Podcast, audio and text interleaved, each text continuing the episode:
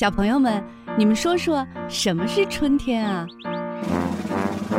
都都长果了，农民伯伯给我们种植物了，长出小花来了，小燕子回来了，从那个南方回来了，春天就是不冷了，还会看见，咱们还会看见七斗，不是北斗七星。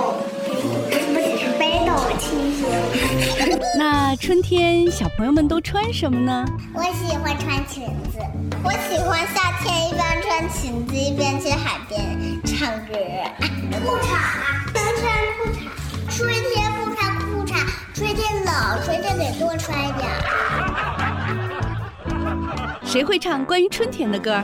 俏俏，你来。春天在哪里呀？春天在哪里？春天在哪？春天在草林里，这里有红花呀，这里有绿草，还有那会唱歌的小黄鹂。豆豆，你唱。叶子子只为第一，我为大家都为第一。我这样保证家家你们翻译大熊猫学堂。我是熊猫多多，我是熊猫伦伦，我是熊猫大多多。令人捧腹的童言无忌，亲情互动的默契比拼，还有听到耳朵痒的才艺展示。熊猫学堂，熊猫学堂开讲喽！Panda Talk Show is starting. Let's go！等等我呀！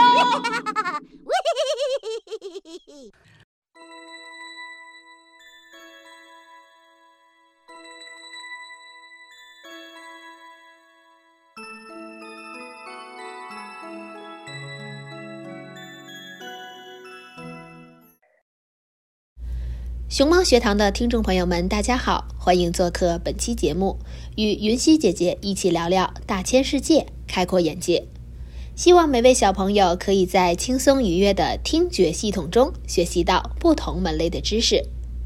今天我们首先就来说说本周的一个节气，它啊开始让我们逐渐和炎炎夏日告别喽。大家知道它是谁吗？公布答案喽，它就是处暑。处暑是中国二十四节气之第十四个节气，也是秋季的第二个节气。每年公历八月二十二至二十四日交节，是一个反映气温变化的节气。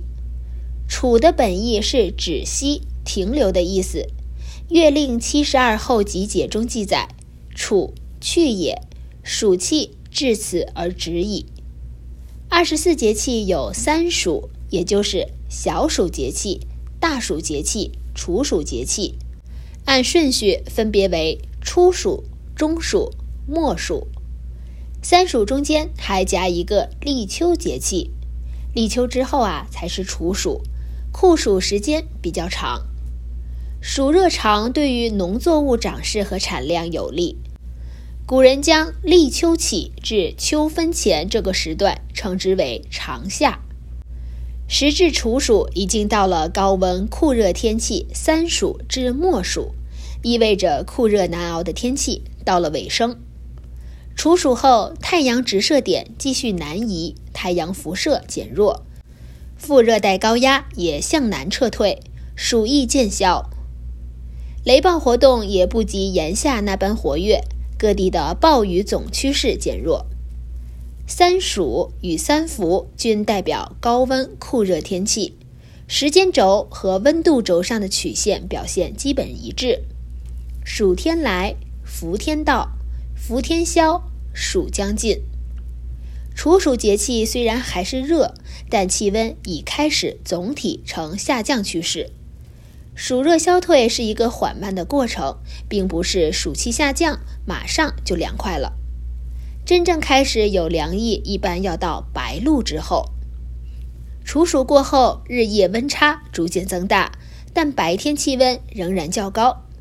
处暑节气后，副热带高压虽说大步南撤，但绝不肯轻易让出主导权，轻易退到西太平洋的海上。在他控制的南方地区，往往在处暑尾声再次感受高温天气，这就是短期回热天气秋老虎。这秋老虎啊，是中国民间对立秋后重新出现短期炎热天气的俗称，在气象学上是指三伏初伏以后短期回热后的三十五摄氏度以上的天气。发生在二十四节气当中的立秋之后，属短期回热天气，占据了处暑的大部分地区，就像一只老虎一样蛮横霸道，所以民间称这段时间为秋老虎。形成秋老虎的原因是控制中国的西太平洋副热带高压秋季逐步南移，但又向北抬，在该高压控制下，晴朗少云。日照强烈，气温回升。天气特征是早晚清凉，午后高温暴晒。由于中国地域辽阔，秋老虎的表现略有所不同。如华南的秋老虎要比长江流域的来得迟。另外，秋老虎天气不一定每年都出现，时间有长有短，持续半个月至两个月不等。有时秋老虎来了去，去了又回来。虽然气温较高，但总的来说空气干燥，阳光充足，早晚不是很热，不至于热得喘不过气来。处暑节气期间是华南雨量分布由西多东少向东多西少转换的前期。西南和华西地区由于处在副热带高压边缘，加之山地的作用，雷暴的活动也比较多。进入九月，中国大部分开始进入少雨期，而华西地区秋雨偏多。它是中国西部地区秋季的一种特殊的天气现象。在冷高压的控制下，形成下沉的干燥的冷空气。中国北方的东北、华北、西北等地区雨季结束。中国古代一些文学作品将处暑分为三候。一候鹰乃祭鸟，二候天地始肃，三候禾乃登。此节气中，老鹰开始大量捕猎鸟类，天地间万物开始凋零。禾乃登的禾指的是黍、稷、稻、粮类农作物的总称，登也就是成熟的意思，比如说五谷丰登。中国南方大部分地区。在处暑时，正是收获中稻的大忙时节。一般年辰处暑节气内，华南日照仍然比较充足，除了华南西部以外，雨日不多，有利于中稻割晒和棉花吐絮。处暑时节，中国大部分地区林果和农作物陆续进入成熟期，农民加紧采摘。抢抓农时，进行水稻施肥、除草等田间管理。处暑谷渐黄，大风要提防。处暑以后，由于夜寒昼暖，作物白天吸收的养分到晚上储存，因而庄稼成熟很快。处暑禾田连夜变，处暑三日无垦谷，处暑三朝稻有孕。处暑满田黄，家家修廪仓。这些关于农业生产的谚语等，都说明处暑节气后，作物很快就要收获了。在之前的节目中，我们也讲过不同的节气，可能小朋友们也已经发现了，每一个节气都有它的自身特点及传统习俗，处暑也不例外。处暑节气前后的民俗多与祭祖及迎秋有关。处暑前后，民间会有庆祝七月半的民俗活动，是民间初秋庆贺丰收、酬谢大地的节日。有若干农作物成熟，民间安利要四组，用新稻米等祭供，向祖先报告秋成。古人认为，农历七月中旬的鸭子最为肥美营养。处暑这天。老北京人都会去买处暑百合鸭，而江苏地区做好鸭子菜要端一碗送给邻居。正所谓处暑送鸭，无病各家。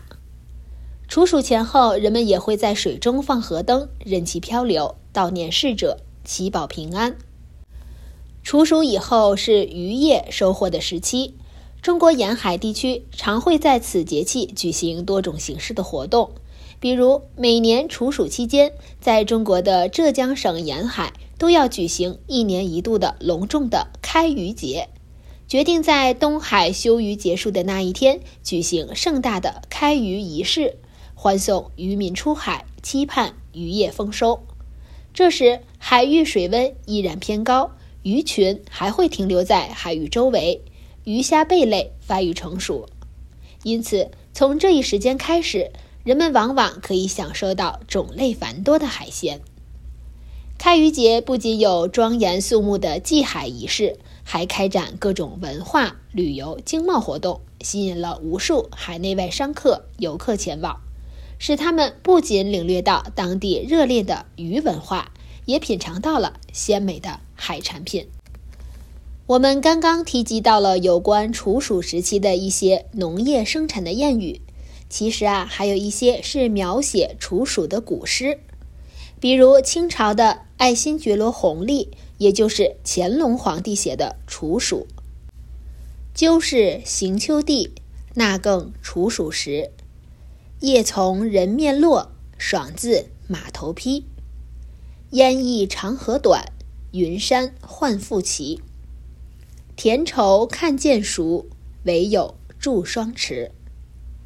这是乾隆皇帝处暑节气视察郊区的农田，看看农业状态的一首诗。那早秋的落叶直接打在人的脸上，耳风吹动着马匹鬃毛，马儿欢快。在山路上看见盘旋在山中的道路和驿站，看见远方的云山。在天上变幻瑰丽的景色，他一行人考察郊区的稻田。此时稻子正在灌浆，还需要成长和成熟期。他祝愿今年的霜降来得迟些，让谷物颗粒更加饱满。乾隆是写处暑最多的诗人，他自己曾经说，连续几年都写处暑的诗，有一年翻阅诗集，只有去年没有写。没有写的原因，他回顾是因为天气大旱，他实在忙碌焦虑。但是乾隆为什么钟情处暑节气？对于帝王来讲，处暑节气是非常重要的，因为帝国的基础就是农业，而此时正是广大农田进入最紧张的成熟收获期。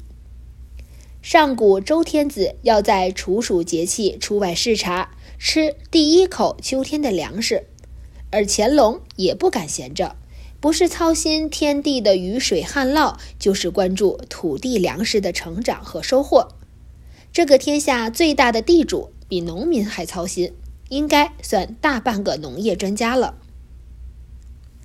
又是一年处暑到，暑气渐渐隐藏，让我们期待处暑的凉风、好雨以及风雨之后。明净宜人的秋天。汉朝将凉风至、白露降、寒蝉鸣划分为立秋节气，也就是孟秋上半时期的物候；而将鹰乃祭鸟划为孟秋下半月处暑节气的物候。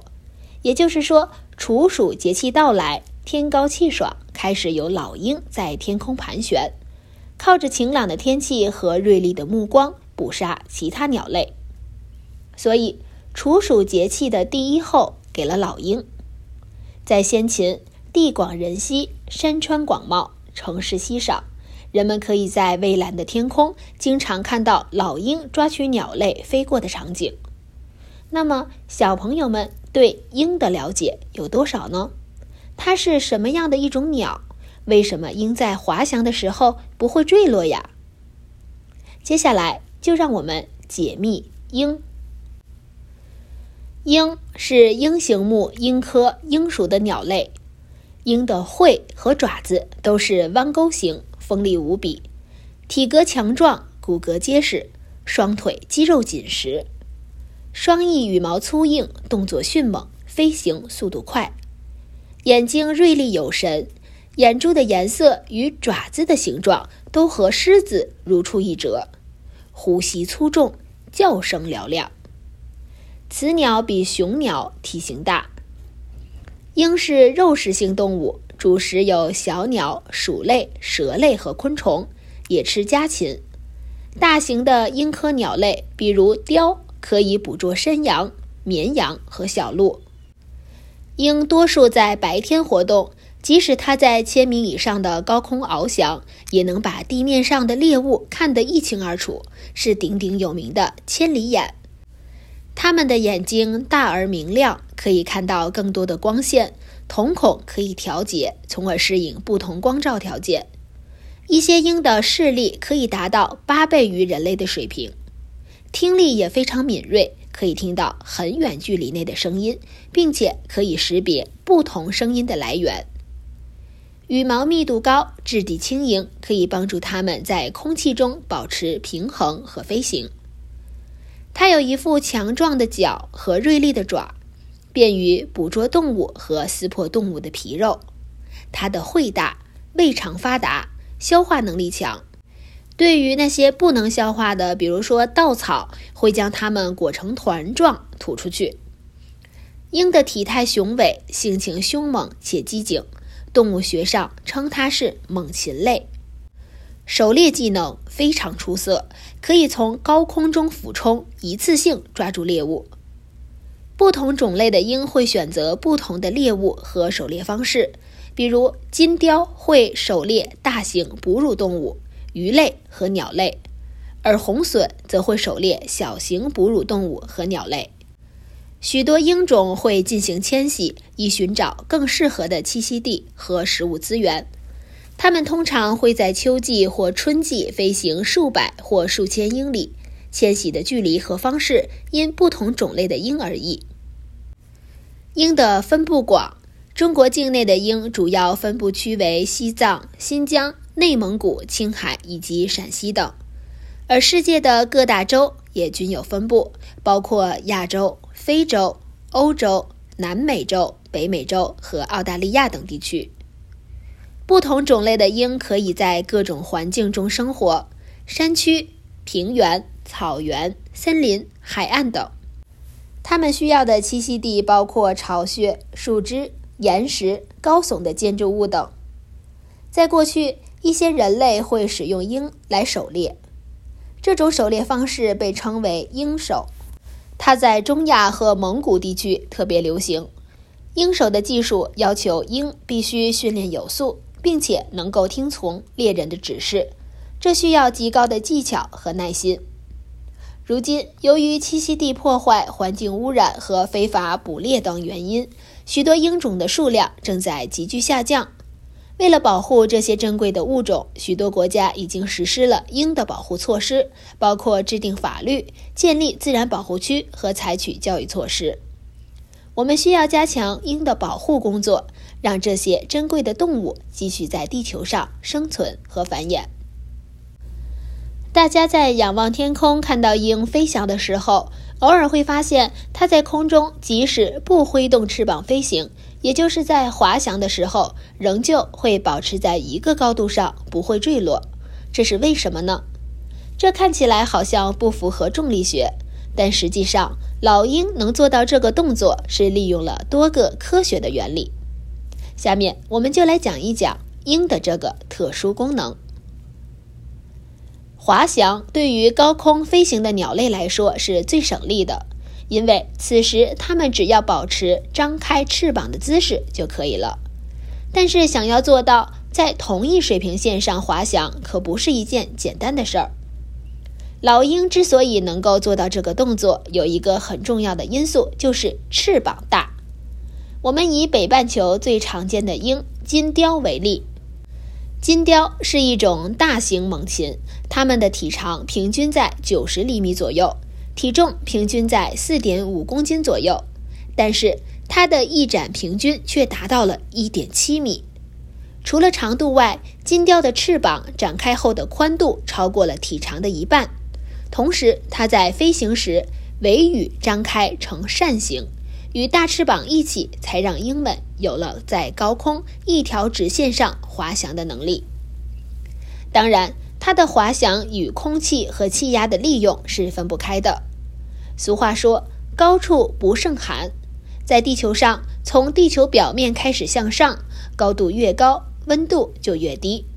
而地球上的空气并不是固定的，它除了会流动外，还会上升和下沉。通常，热气流是向上的，而地球表面相比较高空来说，就是热气流了。热气流向上时产生上升力，许多在原地无法起飞的鸟，比如安第斯神鹫。它们的起飞就借助高处跳落，从而利用翅膀的挥动和上升的气流将自己托起来。老鹰在高空同一条直线上滑翔，也是借助了上升气流。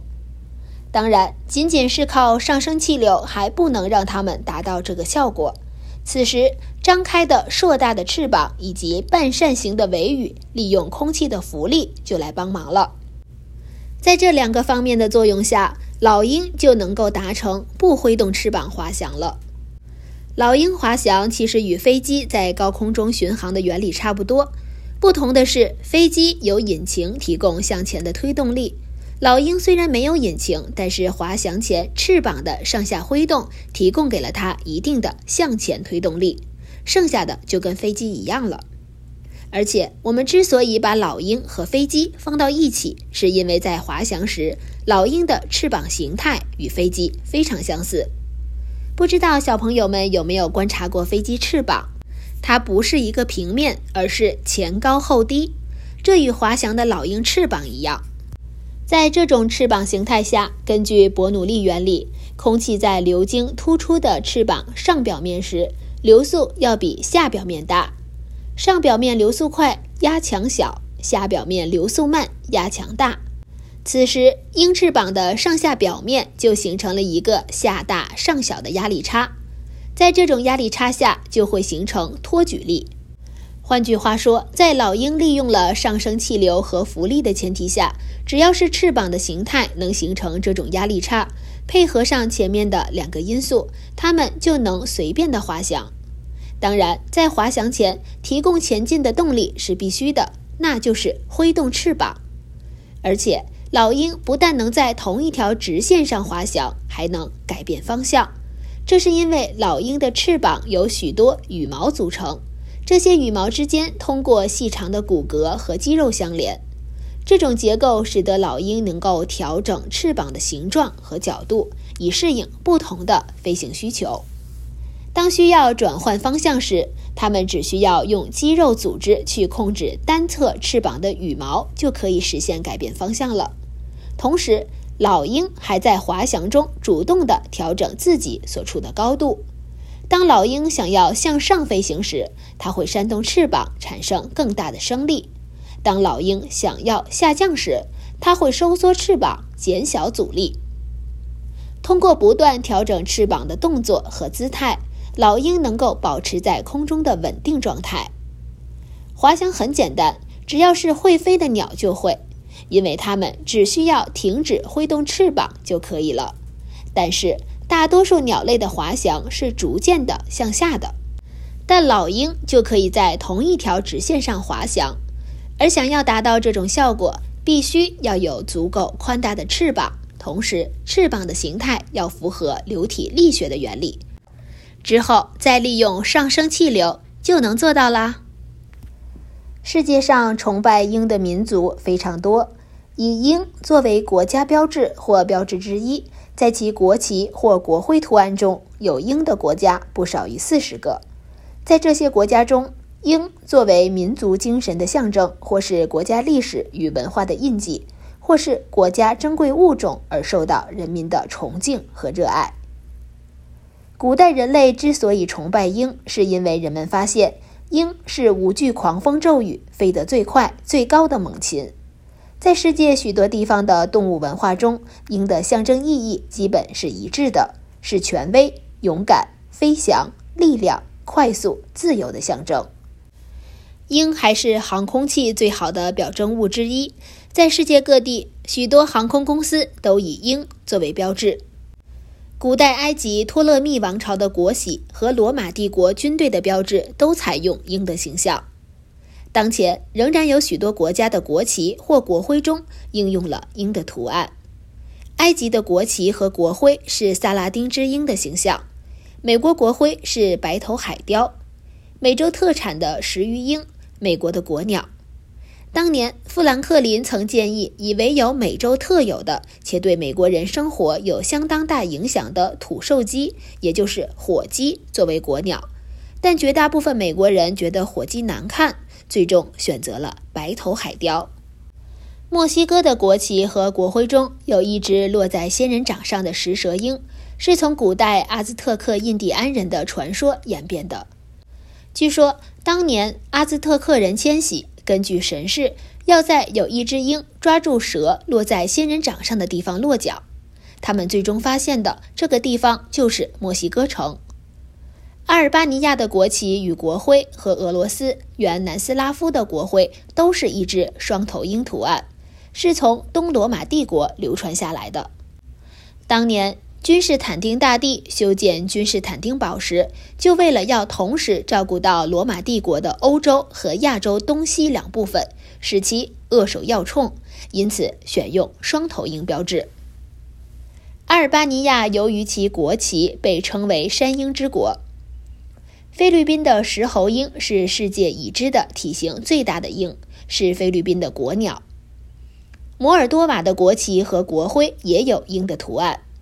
此外，在国徽中应用了鹰的图案的国家还有罗马尼亚、伊拉克、叙利亚、也门、德国、奥地利、波兰、阿拉伯联合酋长国、捷克、利比亚、厄瓜多尔、哥伦比亚、巴拿马、俄罗斯、南非等国家。鹰在大家的心目中是勇猛果敢的。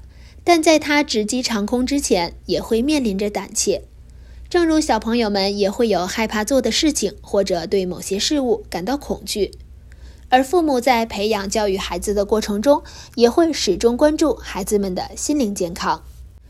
今天就给大家介绍一本引领孩子们找到自己富足的强大内心，摆脱不安与焦虑，克服恐惧心理的绘本，叫做《我也会害怕》。心灵成长绘本，我也会害怕。心灵绘本系列是由欧洲多家儿童心理协会联合澳洲老牌出版社 TBC 精心打造的，专为帮助儿童远离焦虑、克服恐惧心理设计。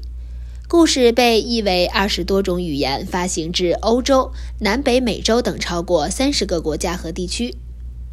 坦诚害怕是克服害怕的第一步。故事从孩子的视角出发，符合三岁到六岁儿童的心理认知。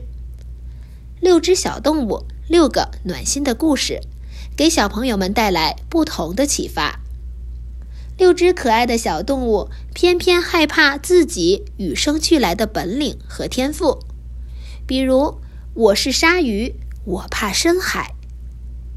鲨鱼天生适合在深海遨游。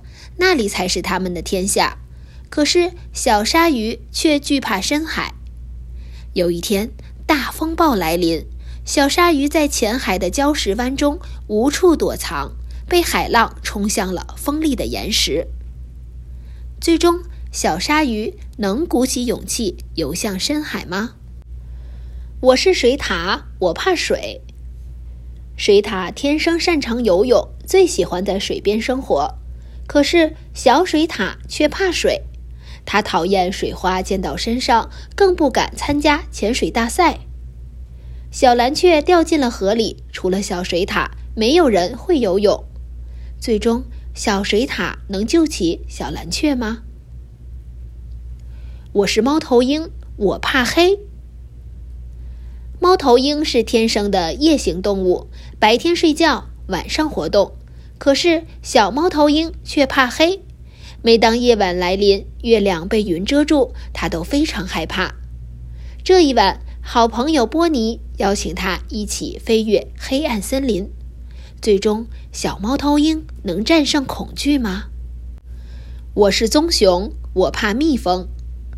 甜甜的蜂蜜，没有哪只熊不爱吃。可是小棕熊却害怕蜜蜂。蜜蜂们带着风筝，牢牢地守护着蜂蜜。小棕熊想了很多办法，想赶跑蜜蜂们，最终，小棕熊能吃到蜂蜜吗？我是长颈鹿，我怕高。长颈鹿是天生的高个子，脖子一伸就能吃到树顶上的叶子。可是小长颈鹿却怕高，它不敢抬头吃树顶上的叶子，只能吃树底下的青草。鹦鹉和斑马想到了一个好主意，他们邀请小长颈鹿一起去爬山。最终，小长颈鹿能完成这项挑战吗？我是山鹰，我怕飞。鹰天生适合在高空翱翔，自由展翅。可是小山鹰却害怕从高处摔落，不敢学习飞翔。好朋友雪雉伸出了援助的翅膀，带着小山鹰一起飞。最终，小山鹰能独自飞翔吗？作为成年的你，可能会纳闷儿：世界上个头最高的长颈鹿怎么能恐高呢？夜行飞禽猫头鹰不可能怕黑呀。还有鲨鱼，一只鲨鱼居然能害怕潜水，不应该呀。这套书正是以积极乐观的主题，帮助孩子们认识到自我焦虑的根源，找到自己强大内心的潜力，同时也让父母理解孩子内心的状态，避免从大人的角度看待孩子的问题，有效帮助孩子战胜焦虑和恐惧的情绪，找到自信的自己。新奇的角度设定啊，让故事趣味横生，画风暖萌，色彩柔和，整套绘本都充满了超强反差萌的味道。相信小朋友们对本书会爱不释手的。当我们翻至故事的结尾，会看到那些充满恐惧和无措的小眼神儿消失了，取而代之的是那闪烁着的坚定、积极、乐观的目光。孩子在成长过程中会面临各种各样的困难和挑战，有时会感到恐惧和焦虑。这些情绪不仅会影响孩子的身心健康，还会影响他们的学习和生活。对此，家长要如何伸出援手帮助孩子呢？大家可以试试下面的这些建议。首先，家长要倾听孩子的内心，了解他们的想法和感受。比如，当孩子表现出恐惧和焦虑时，家长应该耐心地听他们说发生了什么事情了，他们的感受如何，并给予对孩子的理解、安慰和支持。帮助孩子认识自己的情绪是克服恐惧和焦虑的重要途径。家长可以鼓励孩子说出自己的真实想法和感受。帮助孩子分析自己的情绪，从而让孩子更好地了解自己的情绪，掌握正确的情绪管理技巧，提供正面的支持和鼓励，能够增强孩子的自信心和勇气。家长应该鼓励孩子面对恐惧和焦虑，从而让他们克服困难。比如，家长可以给孩子提供正确的信息和知识，让孩子更好地了解自己所面对的问题，从而减轻他们的恐惧和焦虑。培养孩子的应对能力，也是克服恐惧和焦虑的重要途径。帮助孩子制定正确的应对策略，比如通过深呼吸、放松训练等方式来缓解焦虑情绪，从而让孩子掌握正确的应对技巧。家长也可以带孩子参加适当的活动，让孩子分散注意力，缓解焦虑情绪。比如，家长可以带孩子去户外活动，听听音乐会，看看美术展览等，从而让孩子感受到愉悦和放松。说到放松，一转眼暑假就要结束了，新学年近在眼前，此刻是兴奋期待，还是担忧焦虑？别着急，现在就给大家一份开学前心理调试指南，希望能够帮助你们收拾好心情，以阳光的正能量姿态迎接新学期新挑战。对于即将踏入学校的全新学生来说，家长要给孩子做好入学前的准备，包括培养孩子的生活自理能力及让孩子保持良好的作息习惯。培养幼儿的生活自理能力，有利于增强其对小学生活的适应性。家长要帮助幼儿在实际行动中克服困难，而不是代替。当他们遇到困难时，要不断鼓励孩子，使其具有较强的信心和决心。家长还要在克服困难的方法和技术上给予适当指导，引导孩子从生活中的每一件小事做起，比如指导孩子学会收拾自己的小房间等。家里的环境要适合孩子学习，家长应给孩子安排固定的学习地点。房间布置要简洁明快，符合孩子的特性。孩子学习时，家中应尽量保持安静，这样的家庭氛围能促进孩子专心学习，也有利于培养孩子良好的学习品质和学习习惯。家长还要给孩子建立稳定的作息制度，让孩子有时间的概念，形成有章有弛的生活节奏。对于新生来讲，满满的上学仪式感可激发他们上学的兴趣。多数的孩子啊，在踏入校门之前，都会对比如幼儿园或者小学的生活充满向往和兴趣。他们渴望背上小书包，穿上新的校服，而且对于新的学习用品和校园环境都有所期待。因此，家长要保护好孩子对上学的浓厚兴趣，帮助他们在生活。学习、身心等方面做好充足的准备。对于已经上学的孩子，返校前，除了帮助孩子调整生物钟外，家长们还可以和孩子们一起回顾假期，看看哪些暑假计划已经完成了，还有哪些没有完成的，和孩子合力规划剩余的假期时间，并及时查缺补漏。家长需要及时关注、了解孩子。以乐观的态度、正确的方法、鼓励的话语，正面引导孩子收心，让孩子从心理上对新学期充满期待和信心。那作为学生呢，孩子们也要自己学会收心，将暑期的节奏转换成开学的模式。如果在开学当天仓促调整，那么身体可能就会有所不适应或者精神倦怠。可以尝试每天睡得比往常早一点。早上呢，也起得早一点，根据学校的节奏逐步调整作息，慢慢的达到一个合理的时间，让我们的身体更快的适应开学的节奏。对于假期中占据一定时间的电子产品，在开学前也要控制使用时间和频率，可以通过看书、运动等来转移对电脑、游戏、手机的注意力。开学前，有些同学可能会感到焦虑。当出现这种情绪时，首先要将消极的情绪正常化。当大家感到紧张、烦躁等情绪时，在接纳情绪过后，也可以鼓励自己多想想积极的事情，比如又可以见到老师和同学，参加丰富的校园活动等。通过类似的积极心理暗示，增强愉悦感。让自己精神饱满地迈进新学期。同学们还可以根据自己的实际情况制定详细可行的计划，包括新学期的学习目标、个性的发展、兴趣特长等内容。目标呢要详细清晰，难度要适中，是比较容易落实的。这样，当在新学期中完成制定的计划时，那成就感啊可是相当的饱满。那愿这份指南能够帮助家长和同学们调整好心态，顺利适应开学，继续享受校园的欢乐时光。